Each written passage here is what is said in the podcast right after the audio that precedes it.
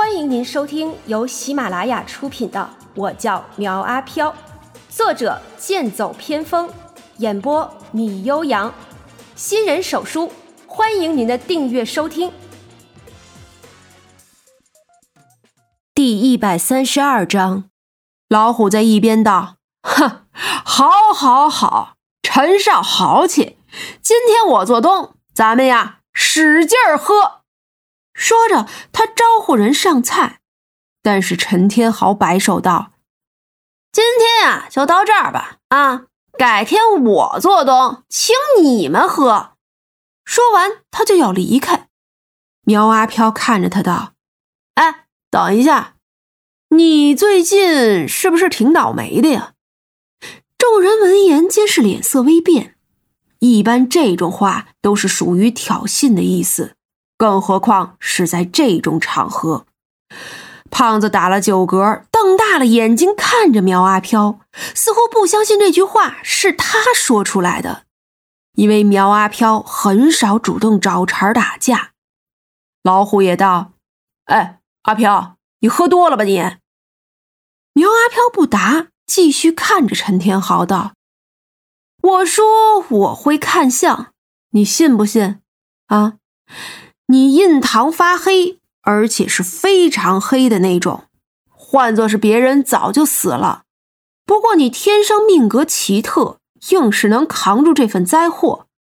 但是你身边的人扛不住，你呀，最好还是尽快处理掉，不然会祸及家人的。陈天豪本来就心情不好，现在又不知道打哪冒出来这么一个人，在这里信口雌黄。他怒极反笑的指着苗阿飘道：“哼，你你有点意思啊！”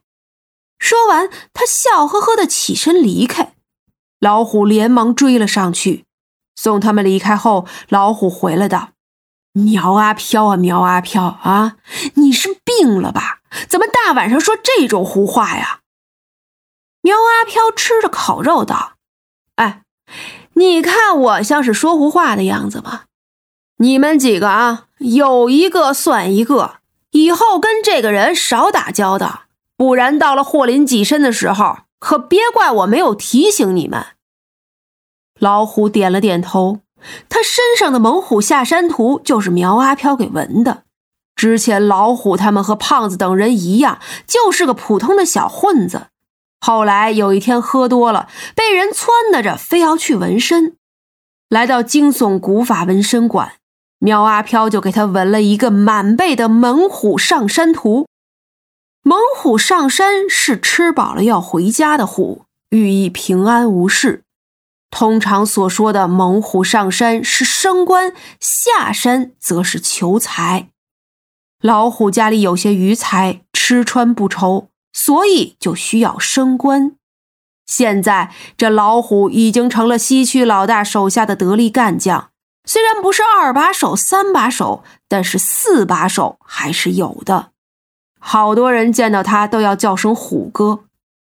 苗阿飘的话他还是很听的，也不再多说，招呼了两人道：“哎，来，今天随便吃啊，多少都算我的。”那胖子打了个酒嗝道：“嗯，不行了，我要先去。”吐一会儿，看着他的囧样，苗阿飘和老虎对视了一眼，都是摇头苦笑。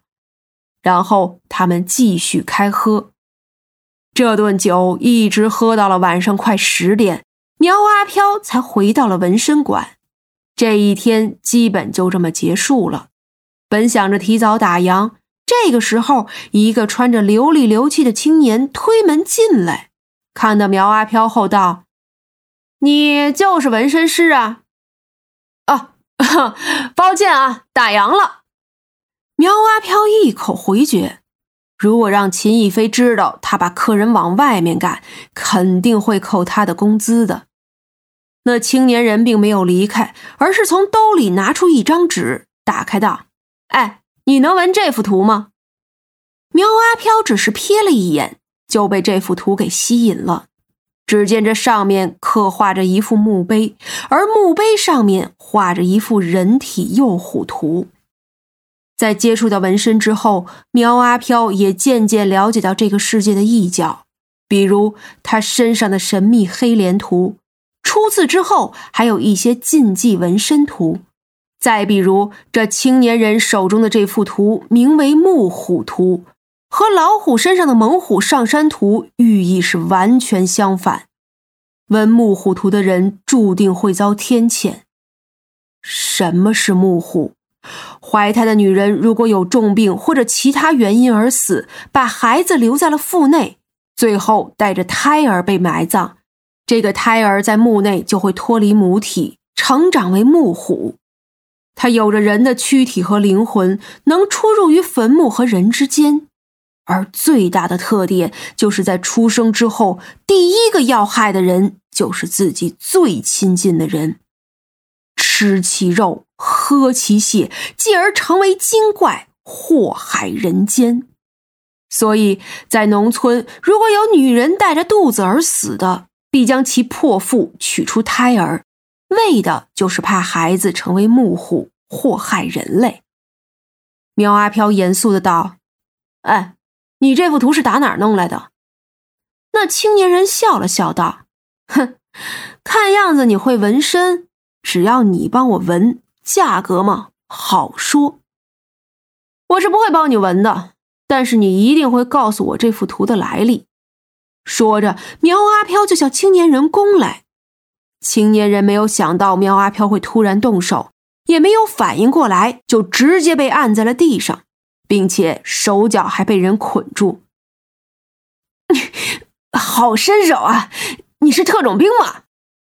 青年人反应过来，趴在地上狐疑的道：“苗阿飘在他脑袋上打了一巴掌，道：‘你呀，老实点啊！说你是从哪儿得到这幅图的？都给我一一交代清楚了。’那青年人似乎一点也不害怕，反而有些欣喜的道：‘哟，看来这幅图对你很重要啊！只要你帮我报仇，我就告诉你这幅图的来历。’”怎么样？哼，你还敢跟我谈条件？我看你是不见棺材不掉泪吧！说着，他对着青年人的脚踩去，巨大的疼痛袭来，那男子哀嚎了一声。苗阿飘顺势把一条脏毛巾塞到了他的嘴里，顿时让他安静不少。苗阿飘拿着那幅图看了看，似乎是拓印下来的。也就是说，有原版，还从来没有听说过这幅纹身图是刻在石板上的，一般都会被整理成册才对。现在的科技这么发达，直接扫描打印也是可以的，总比带着一块石板到处走的好。嗯嗯，青年人额头冒汗，实在是苗阿飘下手很重。重得他叫苦不迭，哼，想说了是吧？好啊，我呢现在把毛巾拿下来。可是话先说在头里啊，就这地方，就算你大喊大叫，那也不会有人来救你的。说着，他将那毛巾拿下。青年人瞪着眼睛道：“呸呸呸！你可够狠的，但是我告诉你也没用。”因为刻有这幅图的石板在文物局，明天就会有专人来接收。你想都不要想。苗阿飘打了个哈欠道：“唉，就这些啊啊，其他的呢，全都给我一一道来啊。”这青年叫做刘文乐，平常看着流里流气的，实则是个考古系的高材生。三个月前，他在石室郊外游玩的时候，意外的发现了一座古墓，这一下可让他高兴坏了。先是通知了自己的导师，然后经过协商，再通知文物局，发现了一座三百年前的古墓。文物局对此很是重视，相关批文很快就审批下来，然后就是对着古墓进行实地考察。等古墓被揭开后。并没有多少有价值的物品，甚至连古董都很少，这让上面很是不高兴，认为可研究的价值太低了，就连自己的导师也对此放弃，全权交由刘文乐等几个徒弟来处理。这刘文乐很是投入。经过这段时间的查证，墓主是一位道士，道士的全名为松平道人。里面除了一些道家的典籍之外，只有刻有木虎图的这块石板。本集播讲完毕，欢迎订阅追更哦。